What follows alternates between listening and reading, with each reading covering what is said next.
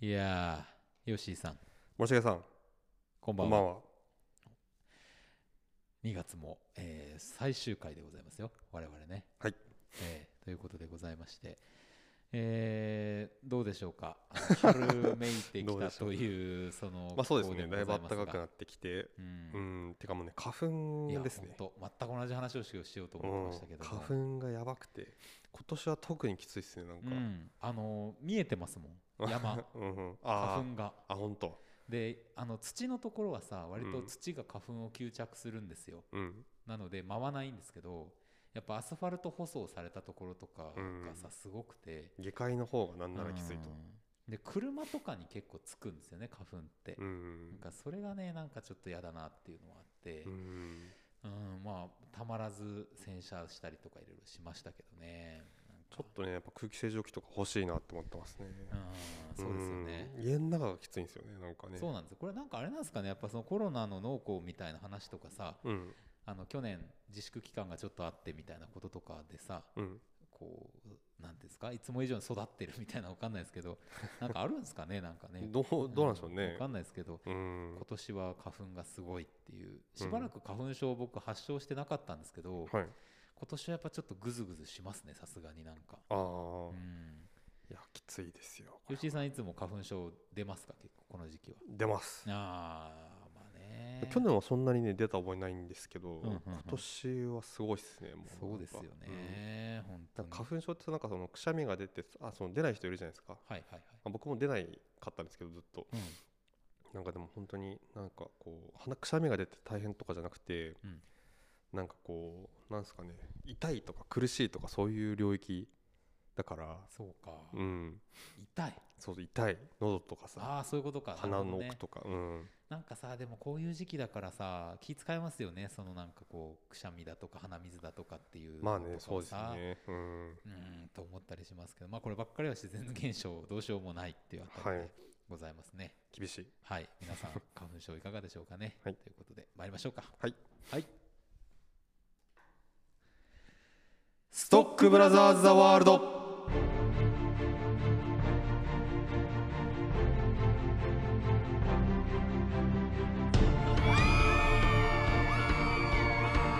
いはいはいはいはいはいはいはいはいはいはいはいはい皆さんこんばんは毎週木曜日夜8時30分から放送しておりますカルチャーキュレーションダバなしプログラムストックブラザーズ・ザ・ワールドお相手はストックブラザーズブラザー1森重裕介とよブラザー2吉井陸斗です。ろしくお願いいたします。よろしくお願いいたします。たくさんの方に来ていただいてこんな歓声を浴びてね嬉しい限りということでございますけれどもえーあのーもうね冒頭でこういうことは毎回言っていこうというふうに思うんですけども、はい。あのーメールをこの番組では、えー募集しております、はいトックブラザーズ数字の9アットマーク Gmail.com まで皆さんの映画の感想ドラマの感想ゲームの感想何でもいいです、えー今日のね、えー英単語覚えましたみたいな報告や健康の報告でも構いません、はい。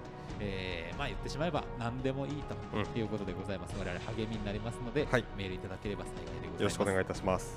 ということでございまして、まあ、今週どうですか？なんかいろいろまあ出来事もありましたけど、うん。僕としてはさあのうん。先ほどここに来るときにちょっと車の中でかけてましたけど、はい。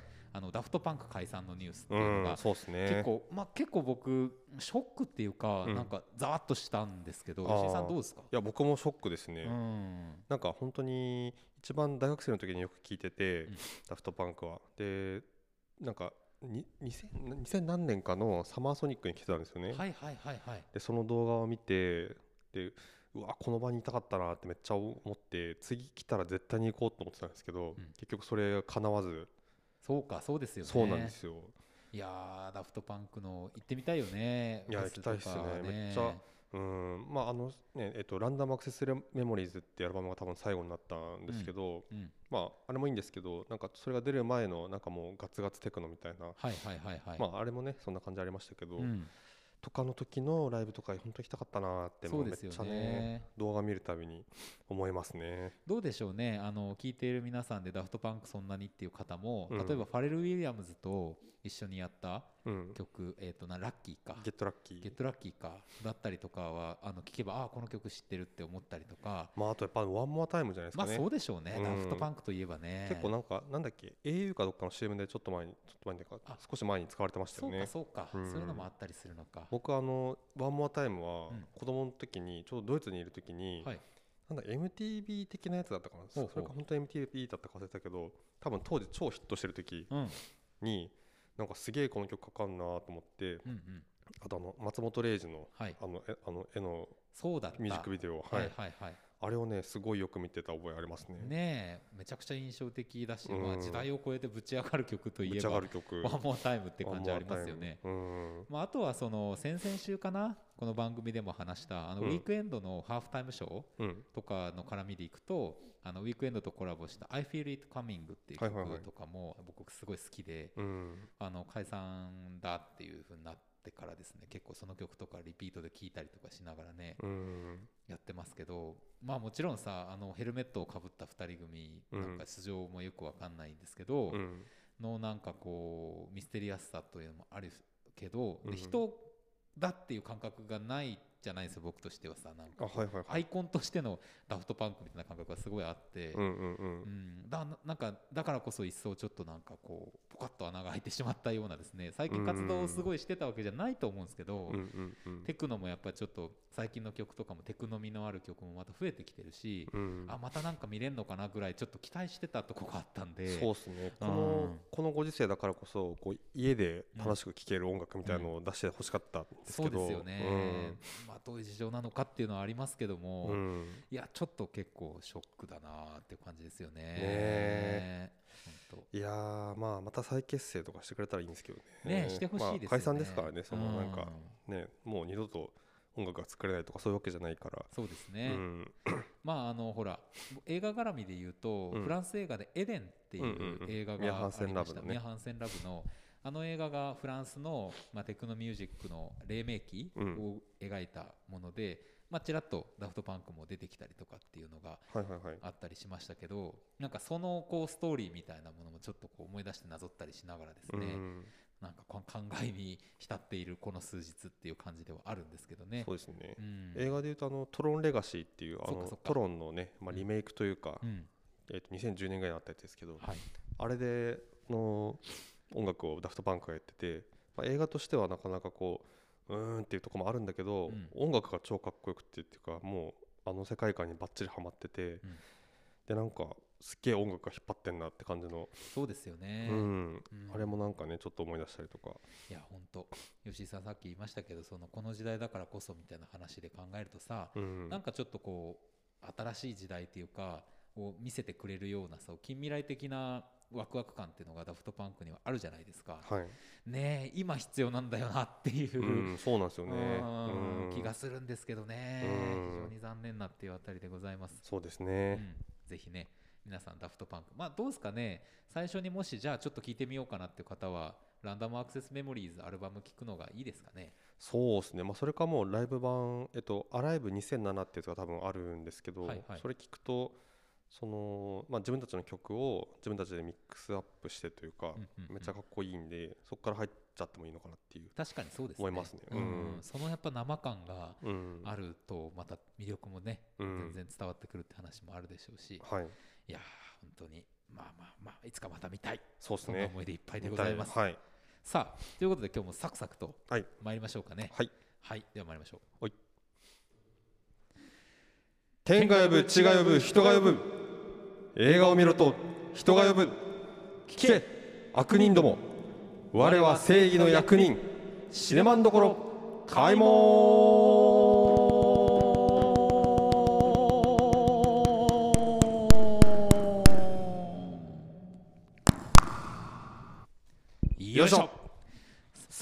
よいしょさん今日結構声張りましたね。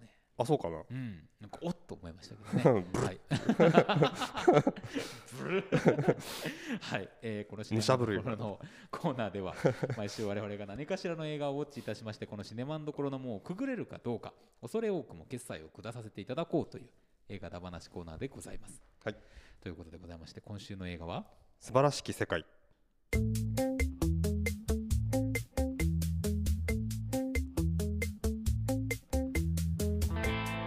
復讐するは我にありで直木賞を受賞した佐木隆三の小説「身分帳を原案に。西川美和監督が役所広司を主演に迎え映画化。13年の刑期を終えた三上を待っていたのは目まぐるしく変化する想像もつかない世界。三上に近づき彼の姿を面白おかしく番組にしようとする2人の若手テレビマン。まっすぐすぎるがまっすぐすぎるがゆえにトラブルばかりの元殺人犯がいつしか彼らの人生を変えてしまう。うん。まあみたいなところでございます。はい、はい。えーこの映画、まあ、現在結構あのシネコン中心にいろんなところで、えー上映やってる状況ではございますけれども、はい。まああれですね、まあ、出所者うん。あのの、まあ、いろんな社会の中での生きづらさうん。みたいなことをモチーフに、えー描いていくドラマとはい。いうことでございますね。そうですね。はい、はい。えっと、僕はあのあんまり内容を、まあ、知らずにというかですね確かあのこのコーラジオでもあの西川美和監督と役所広司っていうだけで、あこれ絶対見たいと思ってた映画なんですけど、はい。結構あのヤクザと憲法っていう、えーとはいはいはい。はい何年ぐらい前かな？4年5年ぐらい前に、うあのミニシアターでやってた、うん。えっと、ドキュメンタリー映画があって、ん。まあ、要はその社会復帰しようとするヤクザを、えーなんだろう。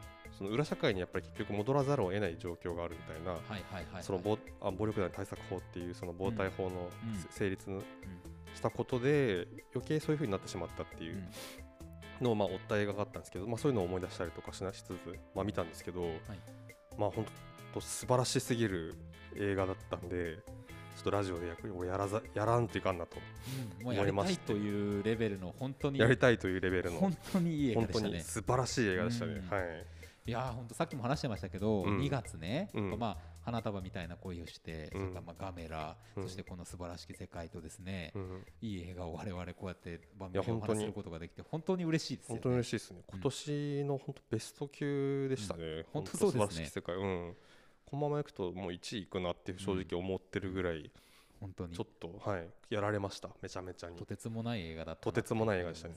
そう花束が本当に良かった良かったんで、うんあのなんていうかな結構その後に割と引きずその映画見終わった後も割とこう考えたりとかすることが多かったんですけどなんかそれを超えるぐらいのものをなんかこの映画に受けていやすごいなっていう本当今これがスクリーンにかかってる、うん。この日本映画がかかってるっていうのはすごい嬉しいなと思って、本当にあのまあ今から話しますけどもうすぐ見に行っていただきたいぐらいうん。ですね、これは。そうですね、はい。急いでこの週末、うん。ぜひ見に行っていただいて、まあ、少しでもねこの映画がこう長く、うん。そのいろんな人が見に行くことで続いて、はい。たくさんの人に見ていただければっていうふうに思います。そうですね、うん。はい。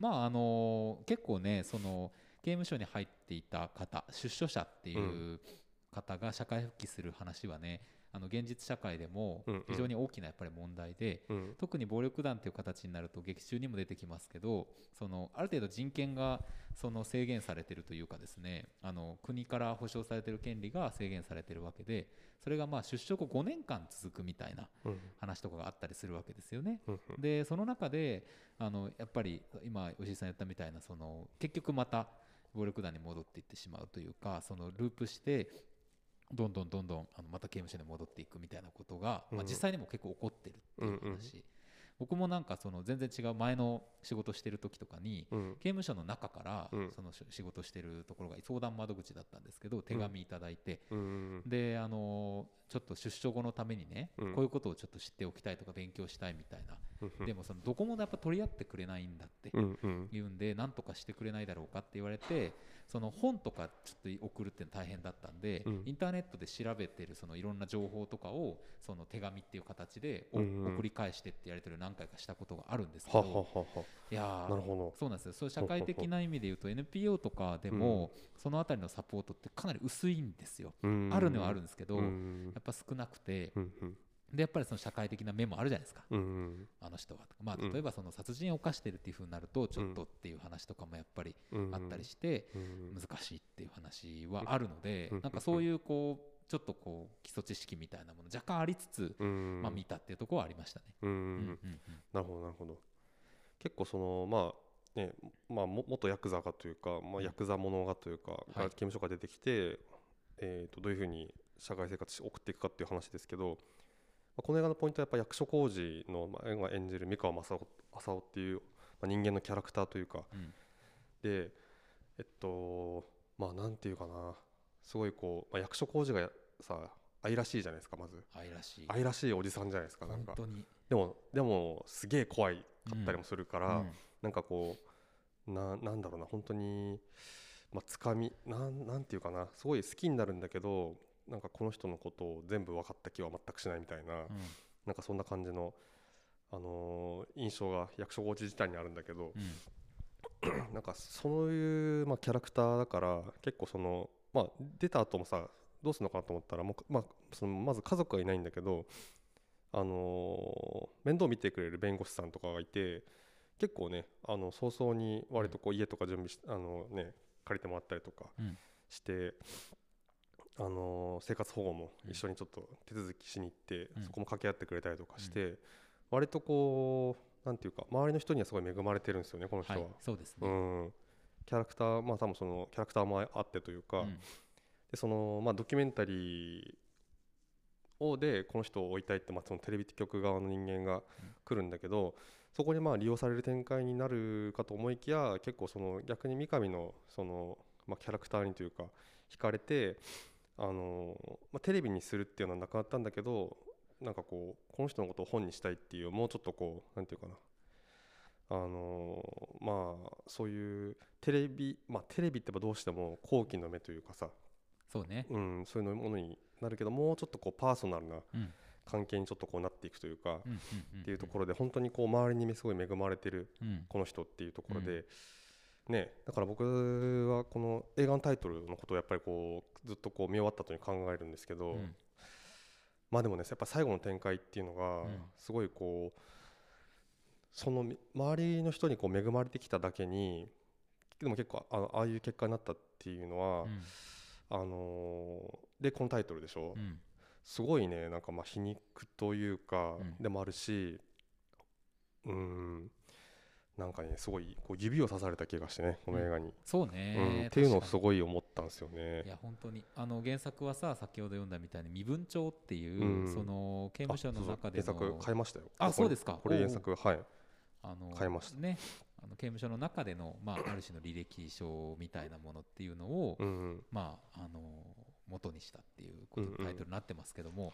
やっぱり映画として描写したいのがそのいわゆる社会的な問題ということよりもその吉井さん言った今のそのまあ、えー人柄であったりその人間関係うん。とかその社会というもの、うん。その三上さんの社会というものっていうものを描いているんだってことになってると思うんですけど、うんいや本当そうですよね。この「素晴らしき世界」というタイトルをどう捉えたらいいんだろうかっていうことをうん。考えることがさなんか我々自身に何か突きつけられてるものだしなんかね。そこをさ託してきてもらってるってことがさ、うん。やっぱなんか作り手にあの作り手が観客を信頼して作ってる、うん。なんか誠実な映画だなっていうところはありましたね。すごい。うん。あのそう。めちゃくちゃねその最後見た時にその、まあ、ずっと考えたりとかしてるのはやっぱりなんかすごいこうすごい大事な問いをこの映画が立てたなと思ってて。確かになんか まあそのまあえっと恒例でネタバレというか映画の話ガンガン終盤含めてしていくのでもはい。うすぐに本当に見てない方は見に行ってきていただきたいんですけどえっとまあなんでこう最初さ例えばスーパーのその店長かな？とかあのもう身なりとか、うん。そのね町内会の情報であいつは出所して、あの殺人し人を殺してるっていううん。情報を知ってて普通に買い物して帰ろうとしたら三上がその後から追っかけてきてお会計済んでないんじゃないですかみたいな風に言ってきたりとか。はいはい。その、まあ、テレビもそうだけど最初こう関わろうと関わろうとしてくる人たちって大概なんかまあそういうまあなんていうかな。外側の印象というか外側の情報で、うん。そういう第一印象でこう触れるじゃないですか。で、まあ、そういうのってこうドラマ的に、うん。まあ、こう三上の視点に立って僕らは見てるから、うん。そういうこうまあ壁というか、うん。まあ、敵というか悪というか、うんうん。みたいなものとしてこう見えるんだけど、うん。そういう人たちがこうどんどんこうあの三上とこう接していく中でさうんうん。すごいこう協力的になってくるというかそうですね。ねあの役所の生活保護のさ受付の人っていうか、はいはいはい。あの人も結構ねうん。献身的にというか、うん。すここまでんとやってくれてここまでやってくれるのはすごいなっていうぐらいうん。本当に。よくね、まあ、最近でもさはい。よく言われてるじゃないですか生活保護の話に関して。うんうんうんうん。なんか不正受給がやっぱりいまだにイメージがあってはい。とかさうん。基本なんかまず申請すらさせてもらえないとかさうん。本当はできるのに。うん。とかあるけどそこをそういうふうに描かずにむしろこう協力的に描くからで終盤のその介護施介護施設の あの職員っていうか介護施設でさ最終的にこう仕事が見つかってそこで働くことになるんだけどあのでまあ周りもさ割とこういい感じじゃないですか。うん と思いきや役所工事自体に三上正夫自体に矛先が来るんじゃなくて、うんそこで働いてる障害者の同僚がいじめられているっていう現場を見てしまうんですよね。うんでそこであのね今までの三上だったら、うん。なんかこうまっすぐな男なのでこういじめを見過ごせずむしろこうなんていうかいじめてる側をボコボコにしてしまうっていう、まあ、そういう妄想をしちゃうんだけどそれを耐えるじゃないですか。うん。で耐えた後にさらにその後のあこいつらがなんかまあ悪としてこう立ってきたなと思ったんだけどその後にあのねみんなでなんかお茶飲みながらちょっと仕事のなんかノート書いたりとかしてる時に、うんなんかいやあいつがなんかあのおばあちゃんお風呂入れてるとこ見ててって言ったのになんかゲームスマホのゲームしてておばあちゃん溺れかけてたっていう話をしてこいつはこいつなりにこう正義感というかうん。仕事のなんかこうなんていうかなうん。責任を持ってやってて、うん。でちょっとなんかこう徘徊してるおばあちゃんが来た来た時にもすぐ優しくこう、うん。ね大丈夫ですか？みたいな風に言いに行ってて一なんかこういわゆる悪みたいな存在がいないっていう、そうね。うん、まあそのいじめは良くないけどもちろん、はいはいはいはい。なんかこいつのこいつがこいつのせいでっていうやつが出てこないんですよね、うん。一人として基本的には。ででもまあ結構僕はあれが決定なんかそこの最終的に三上がその話を合わせてそのその障害者いじめがつその場でも続いててなんか障害者のそのこのモノマネをして似てますねってこう言わせる展開になってそれに乗っちゃうという三上が。でその後にねまあ亡くなるというか。うん。だからまあなんか何が殺したのかっていうのをやっぱこう考えるんうんですよね三上正夫そうですね。うん、んなんで死んだのかってまあ、誰が殺したのかっていうのをやっぱりこう僕は結構問いなんかこう映画が投げてるなと思って、うんうんうんうん。でそれは何かっていうとやっぱなんかこう世界というか社会というか、うんなんだろうな、まあ、その実際に、ね、命を奪うところまで、まあ、行くっていうことも全然あるんだけど、まあ、その今の世界に生きてでそこに順応順応して生きようとしてで結果それが再生産この世界をしようしているものにそれに加担している一人としてはあのこういうなんか誰かの多分こう首を絞めてることってあるだろうなっていうのをねね。すごいめちゃくちゃ思ってうんううんうんうん。ん。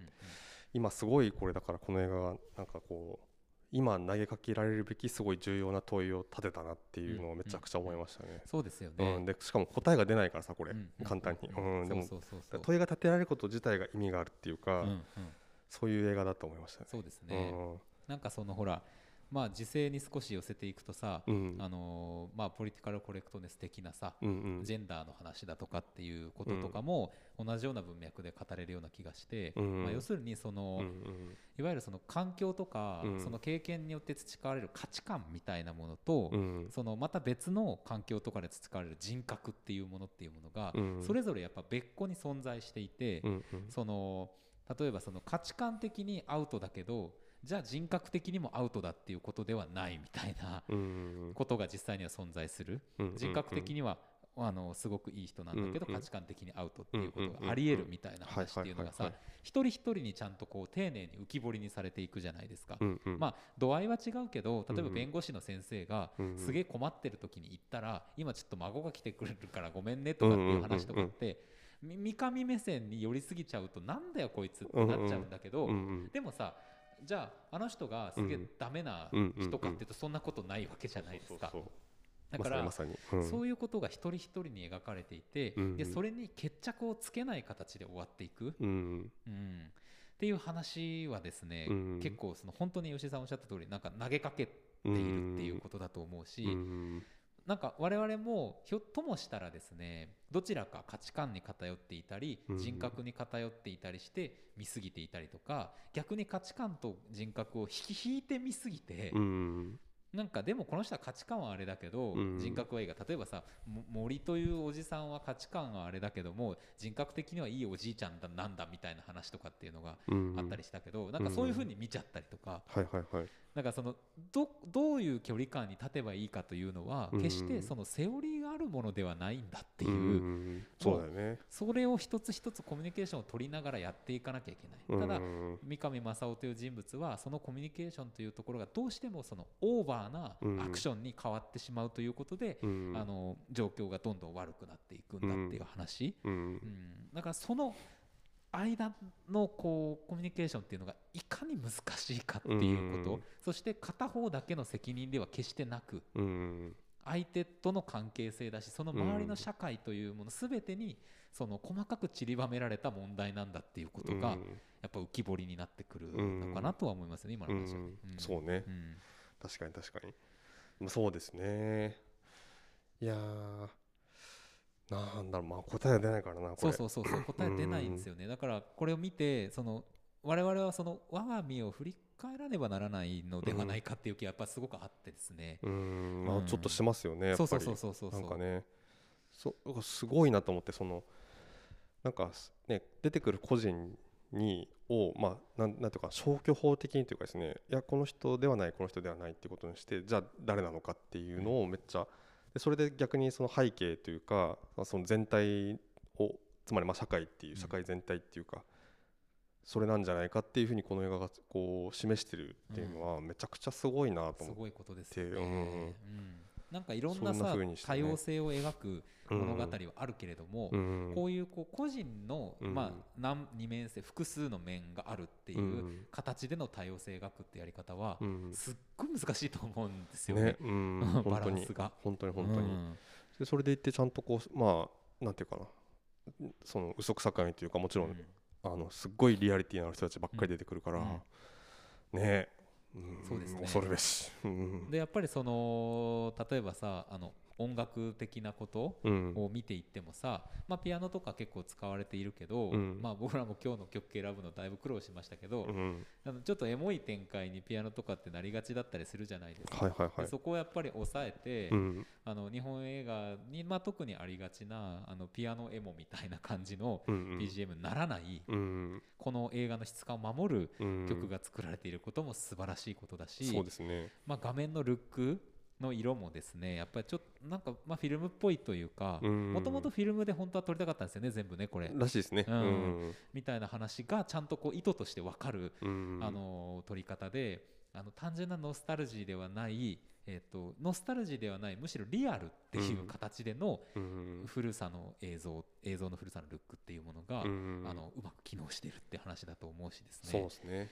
うん、なんかその辺技術的な面も含めてなんかもうすごいうん。抜け目ないうん。ですよね、本当にね。そうですね、うん。やっぱりあのなんか役所工事をやっぱり西西川さん結構ずっと、まあ、前からあの一緒に仕事したかったっていう話よくうん、されてて結構なんかこれ見た後にえっとどうだったかな？ミュームービーウォーカうん。ーで、あの宇野これ正さんが、あのインタビューしてる記事とかもめちゃくちゃ面白かったし、はいはい。あとアトロクで出演されていろいろお話しさされてたのもすごい面白かったそうですか。はい。あでそれいろいろ言ってたんですけど役所広司がまあすごいじゃないですかこの役。うん。もともともうね何に出てもすごい役者さんですけど、はい。本当に。ーはい。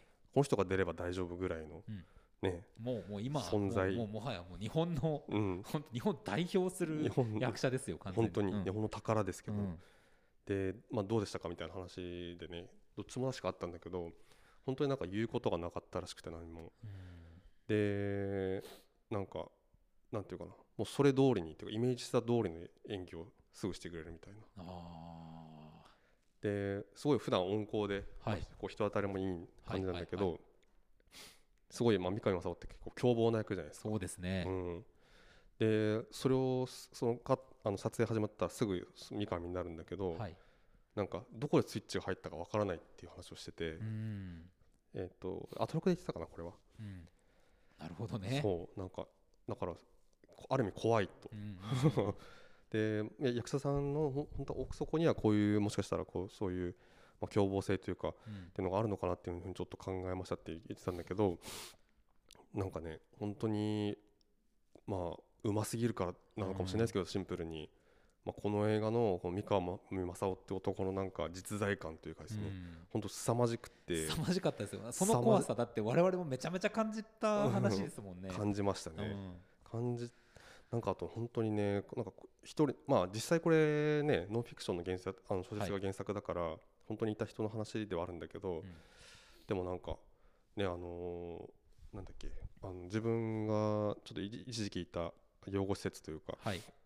にまた戻るシーンで、うん。そこでサッカーしてる途中で、うん。あ子供がゴール決めたらこう喜びながらこう泣き出すじゃないですか、はいはいはいはい。あのシーンとかねいやーあれはね。いやすげえシーンやな。僕ね、うん。あのシーンがうん。この映画のスイッチの一つだったと思ってて、はい。僕個人的にもなんですけど、うん。僕弟の名前がねうん、としきって名前なんですけど、はいはいはい。あのね子の名前がとしきって名前あで役所広司がうん「としき!」っつってめっちゃ叫ぶんですよ。はいはいはい。これがねうちの父の声とすごい似てて そうなん別にさあんな境遇が僕にあるわけじゃないんですけど、うん。その音と名前単語でバーンってなんかスイッチが入って あの役所広司が泣き始めたところからうん。もうずっと僕はなんかもう あの瀕死状態。いやそこたまらんかったっすたまらんいやねすごいいい本当に。シーン、まあ、そこまでのやっぱ積み重ねがあったからっていうのももちろんあるんですけど、うん。一気にあそこからそしてギア上げてくるじゃないですか物語の。うん。いや本当に。もうやっぱそういう意味でいくとやっぱ最後のさ、うんあの前の奥さんとね、うん。電話をするってあそこはいやもうちょっと本当にな。思い出すのに涙が出いやてくるっていう。本当に。本当に。くわーこれ。ねでねしかももう連絡取れないかなと思いきやうん。電話かかってきて「およかったね」ってなった後からのしかも最後の取り方ねあの外からあ台風が来ててうん。洗濯物取り込む途中で外から取ってて「あれ？まだ洗濯物あるよ。どうしたの?」そうそ洗濯物まだあるよううわね一回カーテンに引き込んだ後に出てこなくなってうわーってもうこれダメなやついや本当本当に。マジで頼むよっていうね本当に。今はやめてっていううん。もうちょっとこの人。いやーもうせっかく、せねっかくここまで来たのに。いや本当に。もうねあれはねきつかったわ本当。いうん。や本当にそうだから最後タイあそうですこの役あのタイガーはい。えっと中野タイガー中野大河さんね。中野タイガーさんもめちゃくちゃ良かったんですけ本ど当に、最後あの中野タイガーがこう部屋行ってうん。三上さん？三上さんっていうところはマジでそうやろいうやなと思っもう本て当全く同じ気持ちでした、全く同じ気持ちになりましたよ、うん。本当に。ああいうシーンよくあるじゃないですか。人亡くなった人の名前呼び続けるみたいな、あんまりピンとピンときたことないんだけど、うん。今回ほどしてみたことないですね。本当に。本当にそうだよなって三上さんだよねあのシーンの時まだ本僕は信じてましたもんね。寝てるってあのこれあの踊る大捜査線でですね、うん。あの第一弾のム「ザ・ムービーで、うん。あの織田裕二演じる青島刑事がですね、うん。撃たれる刺されるんですけど、はいはいはいはい。で車の中でこう、うん。ふってこう気を失ってうん「青島くん!」って言ったら、うん。いびきが聞こえ始めるっていうね死んでなかった描写よくあ はいはいるんですよ。はいよくありますね。なんかねあんなこともあったんだからほら。なんか まだお起き起き上がれるかもしれないみたいな。いや本当映ね画だろおいっていうねうんなんか本当に本当に。本当に。マジでしうん。受け入れしん受けられなかったですねちょっとね。受けられなかったですねぐらいねちょっと来ちゃいましたよねそうそう本そうそう素晴らしい。素晴らしいな。でまあさおとお土地とお土地柄って変だな。土地柄で言うとさうん。あの福岡がやっぱりその舞台の一つになっていてうん。あのーなんかまあ方言もさうんうん。一応この九州の方の方言まあ博多弁の設定ではありますけどうん。まあ九州の方言で喋ってるわけじゃないですか。はいはいはい。なんかさそのなんかこうリアル感もあるんですよね。ああいうさうん昔のやんちゃをさめちゃめちゃ嬉しそうに自慢するおっちゃんとかやっぱいいるんですよね。うなんか、はいはいはいはい。でなんか、ま結構ね愛おしくてそういう人ってやっぱ、はいはいはい。すげえいい人多くて。う、ん。でなんかでもさくそめんどくさいとこもやっぱあったりするんですよ。なんかもう怖いなみたいなとことか、うん。まあそんなのもこうオーバーラップオーバーラップどんどんしてくるじゃないですか、はいはいはいはい。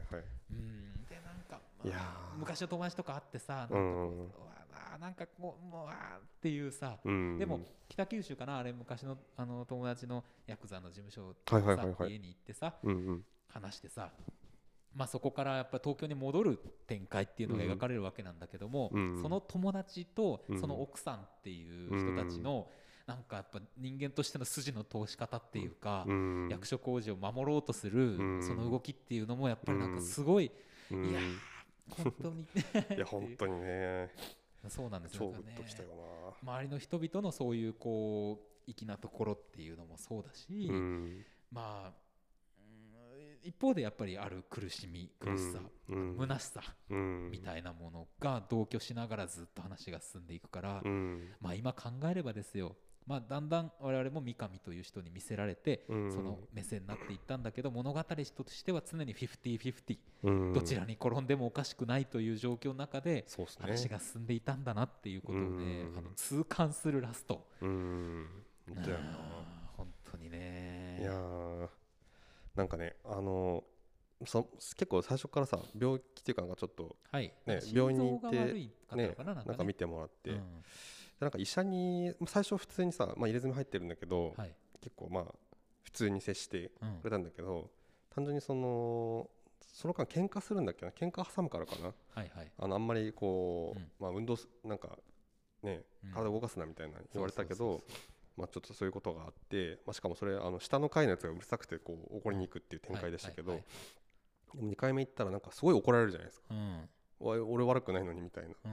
う んなんかこういうのあるよなと思そうね。俺も多分怒るなこれっていう。俺だったら。いやあのさちょっと病院のあの感じはさ、うん。ちょっとひでえなそうかと思った。そうか。そうかにしてひどいのひでえなと思った。まあね。うん、そういう言い方ないやろと思ったけど。まあ確かにね。うん。それはちょっとね冷たすぎるってのはありましたあけど。りましたけどね。いやー。あでも結構この映画さあの見やすいじゃないですか。すごい。見やすいね。あの重たいしんどい話では全くこう、なんていうかな見てる印象としてはなくて、うん結構笑えるシーンもめちゃくちゃいっぱいあるそうなんですよ。し。基本的に笑っていられるところ いっぱいあるんですよ。すごいですよねそれがね、うんうんあのそそれこそあれかな？あの介護施設の仕事決まった後かな、うん。家に走りながらさ、はいはいはい。シャブ打ってるみたいやな。その例えやめろっておっさんも調子乗りすぎやろ。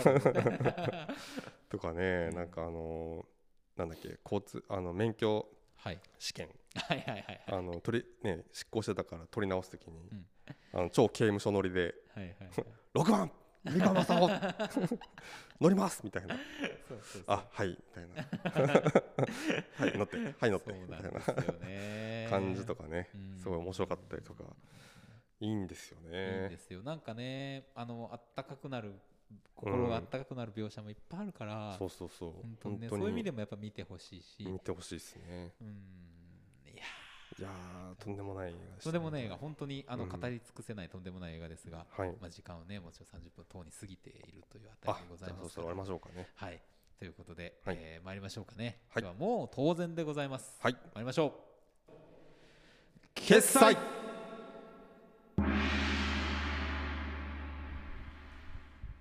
さあということでございましてね、はいえーぜひ素晴らしき世界映画館でご覧になってください、はい。ぜひ見に行っていただきたいです。はい。はい。ではこのコーナーです。今日の英単語。よいしょ